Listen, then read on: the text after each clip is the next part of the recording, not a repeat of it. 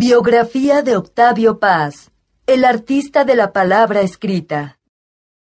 Todos los hombres, en algún momento de sus vidas, se sienten solos, y lo están.